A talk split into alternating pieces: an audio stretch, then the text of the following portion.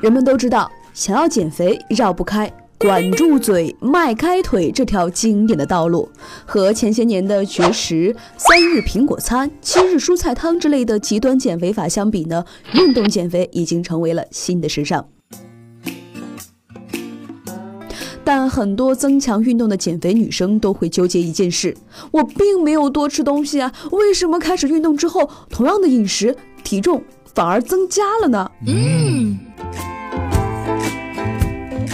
谁都知道，体重秤呢可以测出的是自己的重量，但是体重到底是由什么构成的呢？恐怕很多人就没有想过了。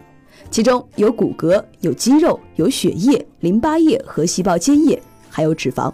整体来说，肌肉的衰减与代谢率的下降直接相关，而代谢率下降意味着能量消耗减少，会让人形成易胖难受的体质。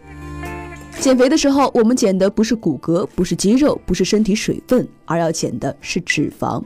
降低脂肪的比例，让它达到合理的范围，才是真正的减肥。如果仅仅追求减少重量，而不去降低脂肪的比例，甚至减少骨骼、肌肉等身体有用部分，那就是残害健康、加速衰老、降低代谢率，和减肥的根本目标是背道而驰的。减蛋白质的减肥法呢，会带来神奇快速的体重变化。然而，踏踏实实减脂肪的减肥法速度是非常缓慢的，缓慢到让那些浮躁的减肥者无法忍受。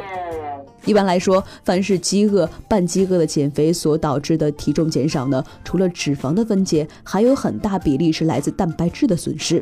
而在秤上所表现出来的体重下降，大部分就是来自蛋白质和水分的损失。所以说，并不是真正意义上的减肥。问题是，减少蛋白质之后呢，人体不仅是健康受损、体能下降，身体也会变得松垮，肌肉严重损耗的人，胖则臃肿，瘦则干瘪，没有活力、性感的身体。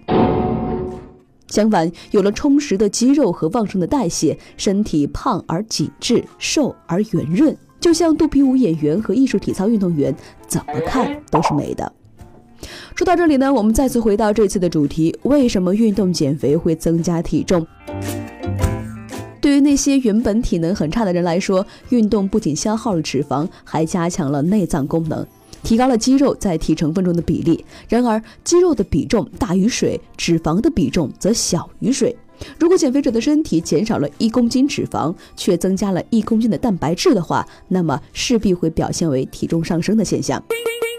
在运动初期呢，这种现象是最为明显的。等到代谢率恢复到高水平的时候，胖人分解脂肪的能力才会加强，然后就会看到缓慢但持续的体重下降。但是大部分女生啊，不是这样的心情，忘记了减肥的根本目标。因为对体重过于执着，大部分人在运动早期就因看不到体重下降而陷入沮丧，然后让减肥大业半途而废。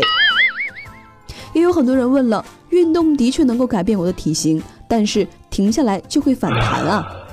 没错，但是不选择运动，换成其他减肥方法就会更好了吗？不运动换成节食减肥法，你能一辈子忍饥挨饿吗？只要停止节食，三餐吃饱，体重反弹反而会更快更可怕。不运动换成吃药减肥法，你能一辈子吃减肥药吗？所谓是药三分毒，所有的减肥药都是有明显副作用的，至今还没有什么灵丹妙药能够让人变瘦而不付出任何代价。所以，饥饿、服药这些方法都是不可持续的，而且对健康严重损害。相比之下，每周运动三次，对健康、活力和美丽都是极其有益的。为什么不可以终生保持下去呢？